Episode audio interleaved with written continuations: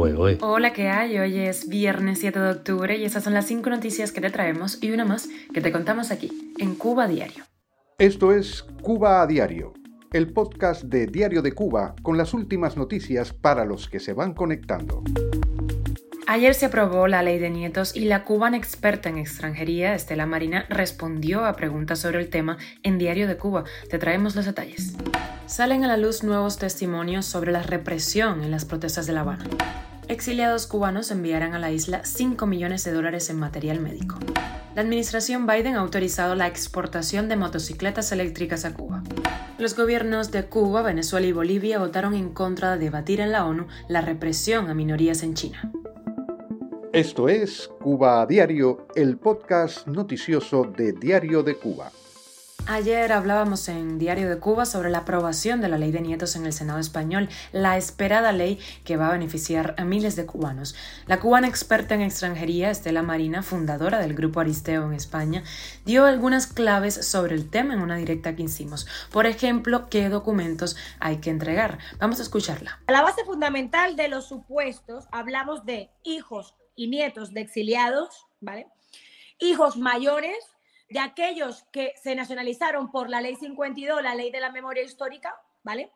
Y los hijos mayores de los que se nacionalicen por esta ley y los hijos mayores de las mujeres españolas. Entonces, hasta ahí tenemos estos supuestos clarísimos. Cuando hablamos de documentos, Francis, Domingo, hablamos de la base fundamental. ¿Cuál es la base fundamental?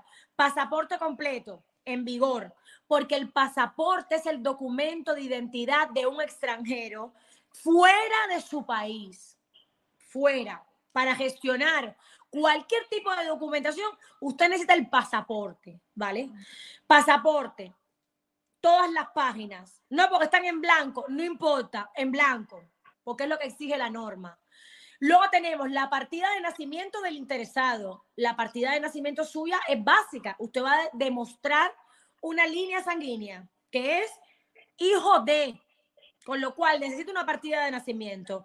La partida de nacimiento para los cubanos, quiero que tengan claro que no, no están en la postilla de la Haya, con lo cual entramos en una problemática que está ahora sonando mucho, que son las legalizaciones de los documentos. Para presentar un expediente en España, los documentos tienen que estar legalizados por el MINRE y por el Consulado Español en La Habana. No, porque el MINRE y el consulado. Eso es lo que exige la norma. Entonces, partida de nacimiento por el MINREX y por el consulado. Y partida de nacimiento de su mamá o su papá. Eh, la partida de nacimiento tiene que ser expedida por un registro civil español, en este caso el registro consular, que le haya otorgado la nacionalidad por la memoria histórica a su mamá o a su papá. Que usted está fuera de España, ya veremos otros documentos vinculantes como una autorización simple, ya veremos si esto lo vamos a presentar directamente al Ministerio de Justicia, que va a ser el órgano competente, ya veremos lo que nos diga el BOE cuando salga el BOE, ¿vale?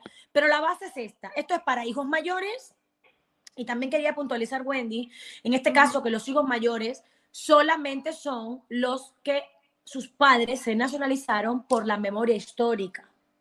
¿Vale? Y los hijos mayores de las mujeres, que eran españolas de origen, no que española nacionalizada, españolas de origen. Vimos muchísima interacción, muchas dudas que fueron surgiendo respecto al tema. El Instagram de Estela Marina es Estela Marina 40. Ella es muy activa en redes y suele dejar respuestas de preguntas frecuentes. Y los testimonios de la brutalidad represiva desatada en Cuba ante las protestas, sobre todo en La Habana la pasada semana, siguen saliendo a la luz. El activista Arián Cruz, conocido como Tata Poet, dijo haber conversado con el diseñador industrial Danilo Martínez Rojas, que es uno, recordemos, de los detenidos por manifestarse en Linige. Le dijo que solo hizo una directa o dos y luego se marchó a casa. Le contó que fue violentamente arrestado llegando al Teatro Mella.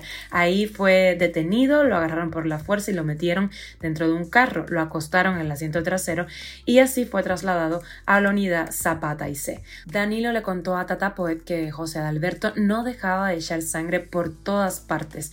José Adalberto Fernández Cañas Estuvo en las protestas y según testimonios hasta ahora no confirmados fue desfigurado a golpes. Tuvimos que gritar y exigir para que fuera llevado a urgencias, dijo Danilo. Sobre los hijos del actor cubano Fran Artola, cuya detención ha levantado una oleada de reclamos en el gremio artístico dentro y fuera del país, aseguró que Fran Artola también chorreaba sangre, muchísima sangre. Recuerdo que Frank hablaba poco, pero tenía golpes por todas partes, las muñecas, en los pies, tenía una herida bastante preocupante, la nariz partida, al igual que la boca, un ojo hinchado. Hillary, la hermana de Frank, también estaba golpeada, pero no la veía por la lejanía, precisó. Y sí, las bestias golpearon sin piedad, golpearon a matar, golpearon a jóvenes pacíficos, finalizó el resumen de Tata. Cuba a diario. Y mientras tanto, la Fundación Rescate Jurídico de Cubanos Exiliados en Miami anunció el miércoles el envío a la isla de 5 millones de dólares en material médico para la población cubana que fue golpeada aún más tras el paso del huracán Ian, así lo reportó la agencia EFE. El presidente de la Fundación, Santiago Álvarez, dio a conocer en una conferencia de prensa que la ayuda está ya lista para ser enviada y entregada a hospitales y damnificados en la isla. Matizó que se trabaja en las condiciones de la entrega del material a través de cauces diplomáticos para evitar que la ayuda pase por el gobierno de La Habana. La administración de Joe Biden ha aprobado la exportación de motocicletas y scooters eléctricos a Cuba.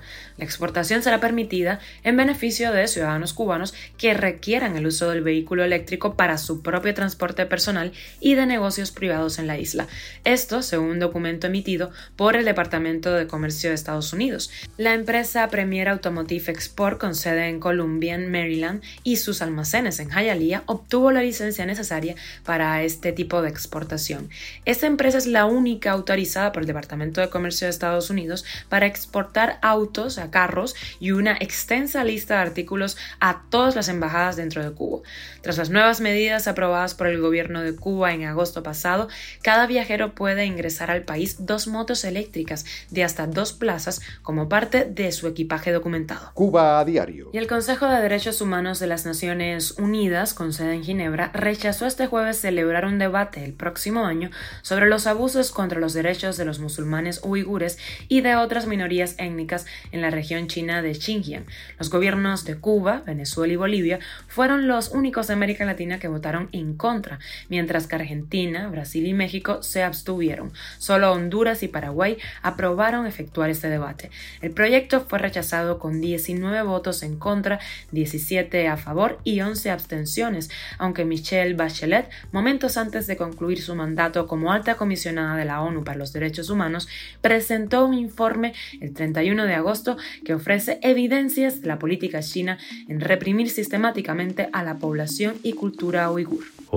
Y llegamos a la extra con música. La cantante cubana Imeno Viola, que de hecho la hemos entrevistado en Diario de Cuba, y el cantante español Melendi han lanzado canción juntos. Se llama Pan para Yolanda y habla de la libertad de Cuba. Y la emigrada cubana de 95 años, Ángela Álvarez, entra en los nominados al Grammy Latino como artista Nobel. ¡Qué sorpresa! La cantante grabó su primer disco en el año 2021, hace poco, y compite con un fonograma de 15 temas escritos durante su juventud en los que están muy presentes sus vivencias en Cuba y tocan varios temas trascendentales de su vida personal. Esto es Cuba a Diario, el podcast noticioso de Diario de Cuba, dirigido por Wendy Lascano y producido por Raiza Fernández. Gracias por hacernos un huequito en el sofá, por informarte con nosotros. Recuerda que nos puedes encontrar de lunes a viernes en Spotify, Apple Podcasts y Google Podcasts, SoundCloud, Telegram y síguenos en nuestras redes sociales. Yo soy Wendy Lascano, te mando un abrazo y que pases feliz fin de semana.